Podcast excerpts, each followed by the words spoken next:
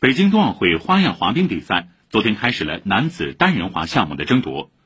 中国选手金博洋沿用上届冬奥会的短节目曲目《卧虎藏龙》，干净漂亮的完成了比赛，